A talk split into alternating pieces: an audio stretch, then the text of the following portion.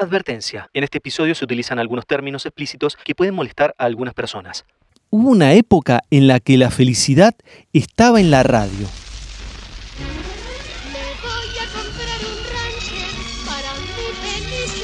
O al menos eso decían los anuncios.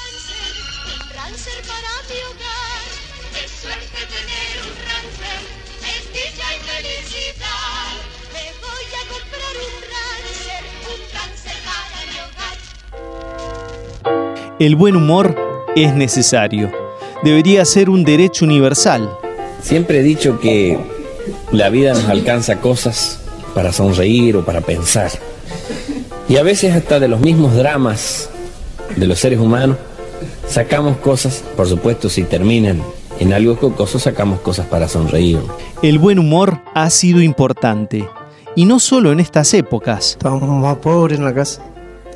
Va, siempre fuimos pobres. Sí. Para la fiesta de Año Nuevo y Navidad, a los chicos le puse un cassette que tenía grabado los cohetes del otro año. El humor nos caricaturiza, muestra exacerbados esos detalles que solemos obviar o que nos perdemos de la vida cotidiana y nos interpela como sociedad. ¿Sabes quién soy yo? La Gladys, a la que te cansaste de hacerle burling en la escuela. Con el humor nos vemos reflejados, nuestros defectos, nuestros modismos, nuestra forma de ser, y nos ayuda a sobrellevar las dificultades con la mejor de las sonrisas. sentate gordo, sentate tranquilo con la silla que no la vas a romper porque me la hizo pescarmona. La radio ha sido un buen vehículo para el humor y han existido tantos tipos como grupos de oyentes el humor pícaro o el subido de tono, o el de las reflexiones ácidas, o el de la vereda de enfrente, con las palabras ingenuas y tiernas. Entre los humoristas se encuentran los que cuentan historias humorísticas. Introducir un pato en el África es relativamente fácil, dada la amplitud del África y la estrechez del pato. Mucho más difícil es la operación inversa. Están los que cuentan chistes. Suegrita, ¿usted cree en la reencarnación? Por supuesto. ¿En qué se quisiera reencarnar? En una serpiente. No, dos veces la misma cosa. No. Los que imitan a otras personas, como por ejemplo políticos, actores, gente del medio. ¿Cómo estás, hermano? Horacio, no es por nada, querido, pero es la tercera vez que venís. ¿Sabes qué pasa, hermano? Que cuando estoy aburrido, ¿sabes qué? Vengo acá a titonear un rato con vos. El humor en la radio ha ido cambiando a lo largo de los tiempos, tanto como la sociedad a la que pertenece. Se hizo muy popular en la década de oro de la radio, por allá en los años 40, Sí, en el núcleo central de la radio, además del radioteatro, estaban los programas humorísticos. Y los hubo pioneros en el tema, como los recordados cinco grandes del buen humor. Ya está en órbita el satélite de las mil carcajadas, impulsado y tripulado por los grandes del buen humor. La revista Dislocada, una creación de Delfor Amaranto Discásolo y del guionista Aldo Camarota. Y acá apareció esa frase, a la pelotita, que logró un impacto que casi 70 años después todavía suena en algunas personas. Es la frase que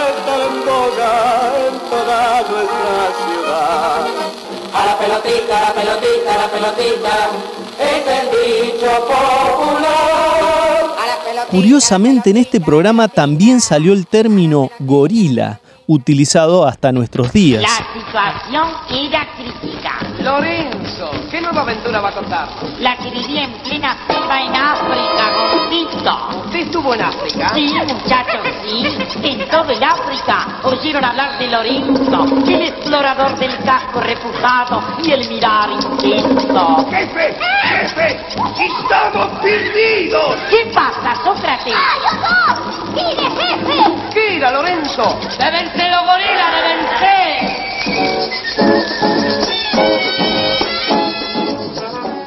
Ese bayón humorístico fue el que se convirtió en la referencia a la palabra gorila, para nombrar a los antiperonistas. Delford, su creador, tuvo que explicar numerosas veces que todo había sido una casualidad, sin intención política. El término, que fue transformado por el pueblo y adoptado como propio, se vinculó a lo que por aquel entonces mucha gente sabía que existía, un movimiento secreto de tropas para derrocar a Perón.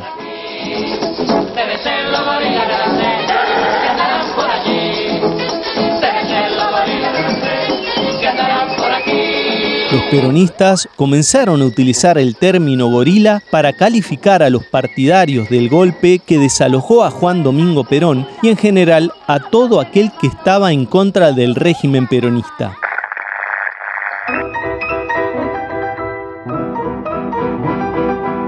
En radio también están aquellos que generan personajes con identidad y vida propia que los asumimos casi como reales, como aquellos que armaba la recordada Nini Marshall, una gigante del humor. Oiga, ¿cuánto me cobra por llevarme hasta Rayo el Mundo? 40 pesos. ¿Y desde Rayo el Mundo hasta aquí, hasta esta esquina? Otros 40. Ah, quiere decir que tengo que gastar 80 pesos por hacerme llevar a donde estoy. Vaya usted a estafar a su abuela, ladrón. En 1940, Cándida y Catita, los entrañables personajes urdidos por Nini, fueron presentados en Radio El Mundo. Tres años más tarde, en la Revolución de Mayo de 1943, la Dirección Nacional de Radiodifusión prohibió la actuación de Nini Marshall al considerar que sus personajes, en especial Catita, tergiversaban el correcto idioma e influían en el pueblo que no tenía capacidad de discernir. Censurar el humor. Parece un chiste de mal gusto, pero pasó. En ocasiones, el humor es tan bueno que se convierte en coleccionable, como es el caso de Lelutier. ¿Qué le parece si pasamos a la presentación del programa? Esta agrupación lleva más de cinco décadas haciendo reír a la gente aún sin ser parte de la radio, en el espectáculo Todo porque rías, simulan estar en vivo en una emisora con un programa llamado Radio Tertulia. Aquí comienza.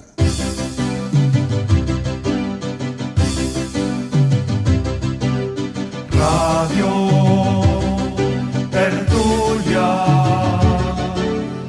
Radio Tertulia, nuestra opinión y la tulia.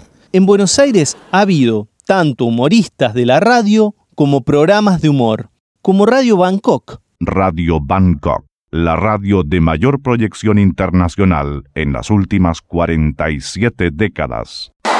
Empiece. Nombre. Douglas Vinci. Sobrenombre. Carlito. Estudios. Ninguno. Ocupación. Speaker. Estado civil. Casado. Pasando por el recordado Fernando Peña. ¿Qué puedo hacer útil? ¿Qué tal? Me vine esta mañana, llegué eh, en un vuelo eh, de aerolíneas argentinas y me topé con barras bravas de boca, el avión fue un escándalo.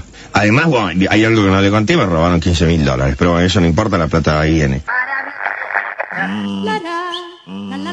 También Mendoza ha tenido sus humoristas que han acompañado las emisiones radiales de la provincia. Ha habido grandes que han hecho reír, como la querida Milka Durán. Voy a tener que ocuparme un poco del consultorio a ver si saco unos mangos, che.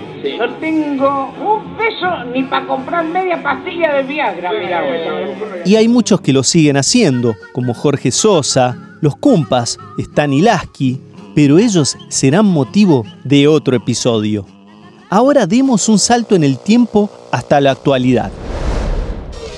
Hoy en día en la radio mendocina no hay tantos. En Niwil está Carlos Romairone, con sus personajes, como el del diputado Bersetti. El mundo le gusta la sinceridad hasta que conocen a alguien que la practica. Anote eso. Cierto. Esa Anote buena eso. frase. En la UTN está Alberto Bistué, con su personaje Frank Sapo. Así que con la biografía de Fela Kuti podríamos tener para ser dulce. No, yo creo que el inventor de la frase para ser dulce, no te digo una prisión, pero sí una domiciliaria más o menos de unos seis meses. El programa se llama El fabuloso show de Frank Zappo. Un sapo amante del whisky y del buen rock que recorre la historia de la música. Pero sin dudas, el humorista referente de la radio mendocina es Rodrigo Galdeano. Mire, la consulta es que si ustedes le pueden decir al curita de la iglesia Nuestra Señora de la Trinidad y Tobago, el padre Ismael, mire, es muy buen padre, pero da la misa con barbijo y se ve que se lo ajusta mucho y no se le entiende un huevo el cura. Y no sé si a veces arrodillarme, yo me arrodillo, los otros están parados. Te persinás y nadie está persinado porque yo no lo entiendo, entonces te hace la señal de la cruz cuando no te la Generalmente los humoristas son queridos por sus oyentes. Sus personajes o personas se convierten en uno más del pueblo. De esos que alegran a la gente, pero no es una tarea fácil. Su palabra tiene que lograr que el oyente, tan solo con escuchar una vez el mensaje, se imagine y cree cada personaje en su mente. Y la herramienta con la que cuentan es su voz. ¿Cómo están amigos? soy Rodrigo Galdeano, soy hipnotizador de parrillas, guionista, humorista y simplemente soy eso, nada más que eso. En clave de humor, Rodrigo Galdeano aborda distintos aspectos de la realidad social, cultural o política del momento. Ha construido varios personajes que utiliza en sus intervenciones según la conveniencia. Uno de sus sketches son las líneas públicas. ¿Qué tal? Ya hablaba por el tema de la delincuencia y la inseguridad que estamos viendo los mendoceros. una sátira del espacio de Niwil denominado Línea Pública, en donde los oyentes dejan sus consultas o exponen sus problemas. En una de esas líneas públicas sonó el famoso audio del pollo. Y se me salta por la medianera un tipo, un flaco de medianamente edad. Y me dice, dame el pollo, me dice. Fue un chiste que trascendió las fronteras. Eso traspasó los límites de la provincia, traspasó los límites del país, me- gente que vivía en España, que vivía en Estados Unidos, México, todo, y me decían, acá llegó tu línea del pollo, loco, no lo podemos creer. Bueno, me llamaron desde Buenos Aires, programa Buenos Aires, todo. A la final, ahí te das cuenta, la delincuencia está bien ahí, pero es peor las porquerías de la suegra, para mí. Y Rodrigo tiene la cabeza tan ágil como una liebre. Es muy versátil y con un amplio espectro en su especialidad, el humor. Así que mi marido, cortando la milanés, pidió pan y la comió en sándwiches. Pero es tan desesperado que se ahogó. Y nadie quería reanimarlo por el COVID-19. Entonces todos tomaban distancia y se estaba muriendo, si estaba morado ya. Así que yo tomé distancia y le pegué una patada en la espalda y voló el pedazo de milanesa y le cayó en un plato de la mesa que estaba al lado a los otros comensales que empezaron a gritar, está infectado, está infectado. Así que cerraron todo y dice, nadie sale de acá. Y vinieron tres ambulancias con traje de astronauta y nos hisoparon todos, nos pasaron. Y por culpa del infeliz de mi marido ahora estamos 14 días encerrados y encima con mis padres. Un desastre. Lo peor de todo es que pidió la milanesa que le sobró para llevar. Pero ¿a quiénes escuchaba? Yo tenía como referente al Jorge, Se refiere a Jorge Sosa, un histórico del humor, de la poesía y sobre todo de la radio mendocina. Mi vieja me decía, anda a comprarme carne, yo, yo iba a algún lado, qué sé yo, y en todos los negocios, las radios estaban escuchando mi Will y en algún momento como remate de programa el humor del Jorge. Era increíble. El pátela. Llega al instante que uno se va, entra por puertas o por ventanas, violando cercos y medianeras. El pátela. Rodrigo Galdeano tiene un abanico de posibilidades. Sus personajes como Pacheco, Doña Presbicia, el profesor Ácaro o Don Echenique hace desternillarse de risa a los oyentes. Yo no soy imitador, yo soy más bien de creador de personajes que tengan que ver con la identificación popular de, y bueno, muy mendocinos, ¿no? El profesor Ácaro es uno de los más antiguos. ¿Sos celíaco? La casa del celíaco. Dale a tu cuerpo alegría más maicena. Dale a tu cuerpo alemán para celíacos Glutentag. Eh, pizzas, pastas caseras, tortas decoradas. Dale a tu cuerpo alegría más maicena. Sucursales en todos los departamentos menos en Santa Rosa. ¿Por qué? Porque ahí está trigo, pues. Siempre me gustó mucho Cantinfla y creo que el profesor Ácaro, si bien tiene, tiene otro discurso, pero algunos gestos, algunas formas de, de trabarse cuando hablaba el primer Ácaro de aquella época, tenía algo de Cantinfla. A mí siempre me gustó y aparte me gustó de que a través del humor puedas mostrar mucho de situaciones sociales, ¿me entendés? Y eso, eso en Cantinfla me encantaba. Eh, ¿cómo se llama? Quiero mandar un llamado de, de atención a la gente que lo está escuchando. Atención. Atención. No des atención. Autos que vuelan, bueno.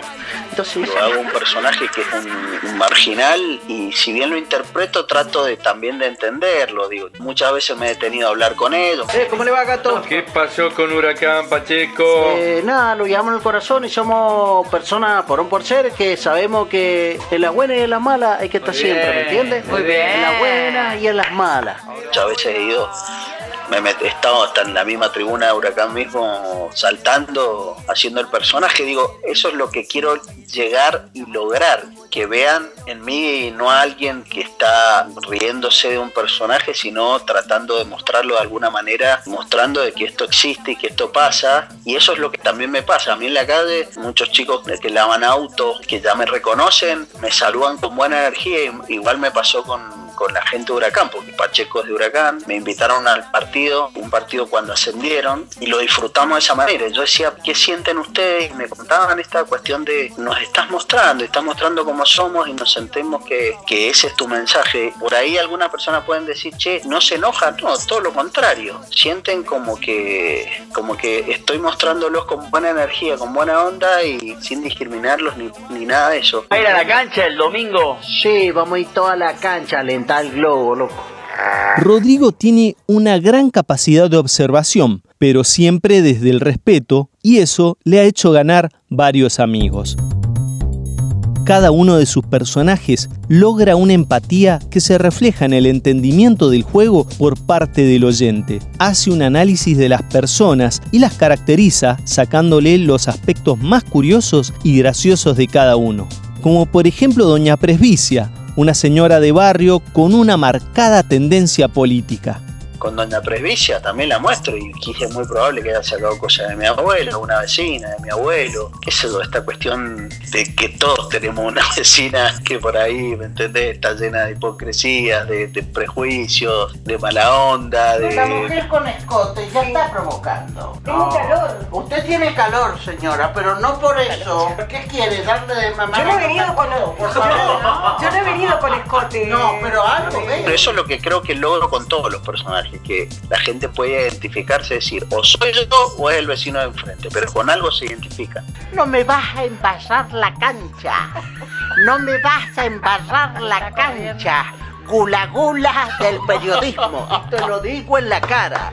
Gula gula del periodismo. No me vas a embarrar la cancha. Justamente con Doña Presbicia pudo entrevistar al gobernador de Mendoza de ese entonces, Alfredo Cornejo, y lo tomó con gracia, y es que ante el humor, la mente se relaja, se aleja de su estado de alerta y baja la guardia, dejando de lado los prejuicios, permitiéndose disfrutar del momento. Está Pérez y Cornejo y Laura Montero en un desierto y vienen muertos de sed. ¿A quién le das agua primero? ¿A quién le doy la teta? No, Ah. Yo tengo leche que me sale a borbotones. No sé a quién le da.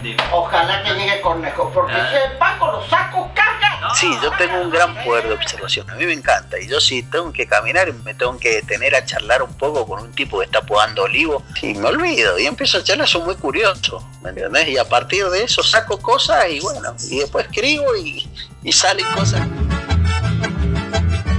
Mi viejo tenía, tenía finca, Tal vez fue en el campo en donde se inspiró otro de sus personajes, Don Echenique, el vendedor de chanchos. Ha aumentado en Argentina y en Mendoza la gente que come chancho. Echenique cría a los chanchos como si fueran sus hijos, los manda al colegio, les da al- a, a comer, bueno, en algún momento, qué sé yo, ¿viste? Los, los humaniza de tal manera, han hecho la primera comunión, hay chancha con cumpleaños de 15, pero el remate siempre es que los carnean. Fue abanderado el chancho en la primaria y en la secundaria. Estudió en la facultad Champachancho. Me pedía el tractor para ir con sus amigos a jugar al padre. Chancho quiso la comunión, la confirmación. Muy católico el chancho. Y no viene que este joven inocente chancho se enamora.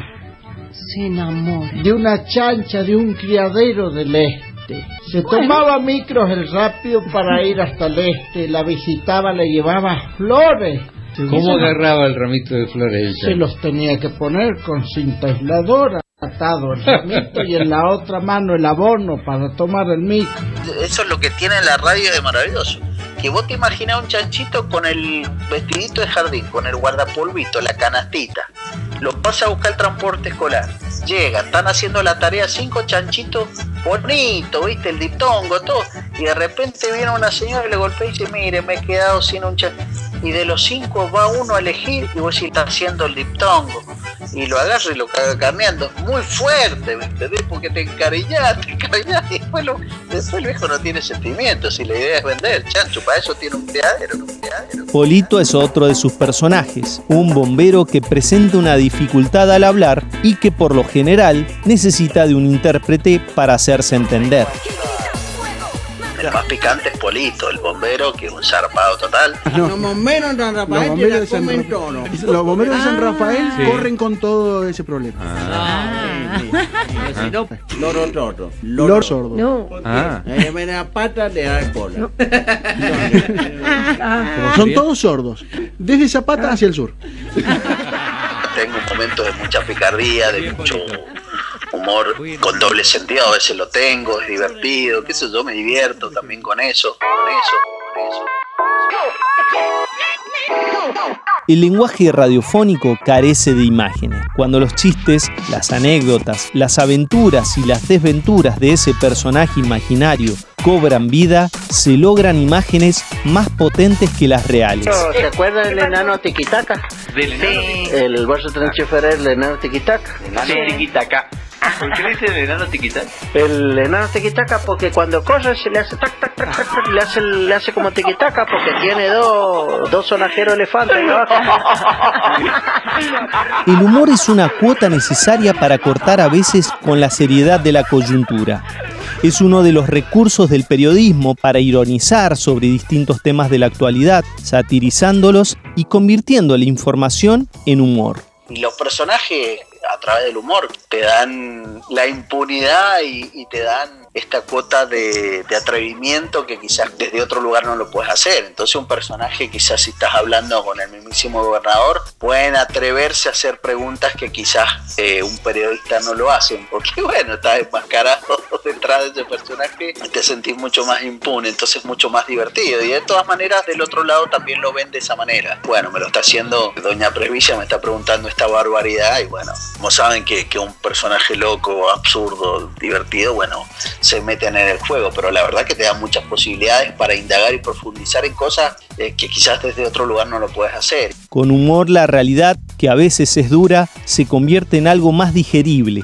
Está bueno hacer humor y saber por dónde ir, tratar de, no embarrarla. Yo trato de, yo me doy cuenta por dónde tenés que ir. Y la gente también te lo hace notar, es muy interesante. Muchas veces me han dicho, Rodrigo, eh, guarda por acá, guarda. Les doy las gracias y yo los entiendo y la verdad que les hago bastante caso. Newell tiene un público muy diverso y también te, te enseñan por dónde ir.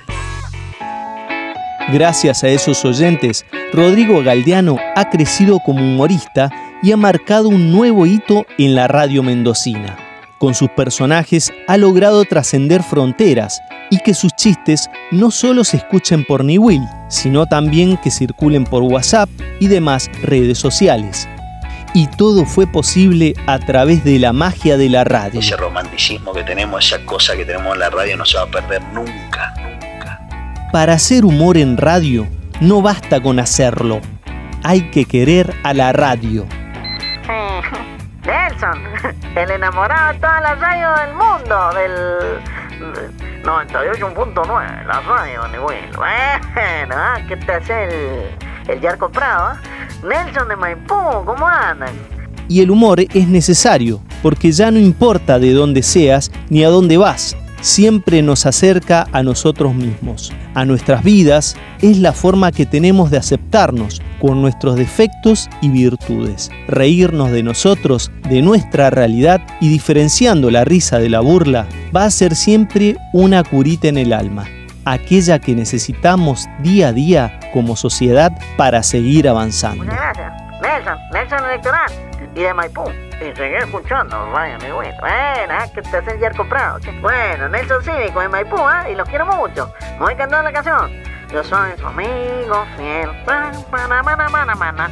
Soy su amigo fiel. Mana, mana.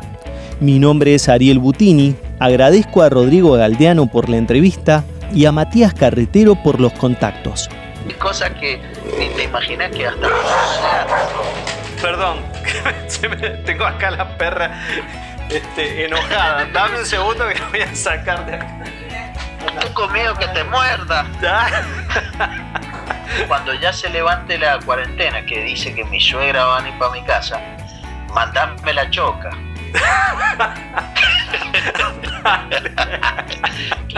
fíjate si ese día está más bipolar para arriba, mándamela. El día que estés más enojada, ahí te la mando, no te preocupes. bueno, un placer.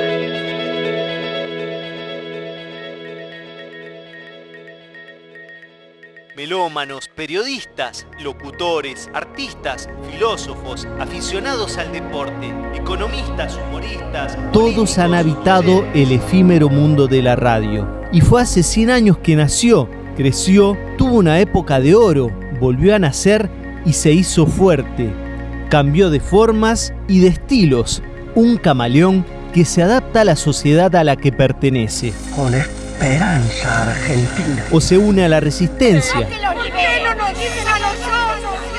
Lo importante es que el motor que la mantiene encendida está en cada uno de los que lo hacen. Y eso la mantiene viva, nada menos que un siglo después. A 100 años de aquella epopeya, la radio, la radio está más viva que nunca. Que transmitían en onda larga. Esa originalidad argentina es histórica, ¿no? Sí, señor, absolutamente histórica. Fue el primer sistema de onda corta.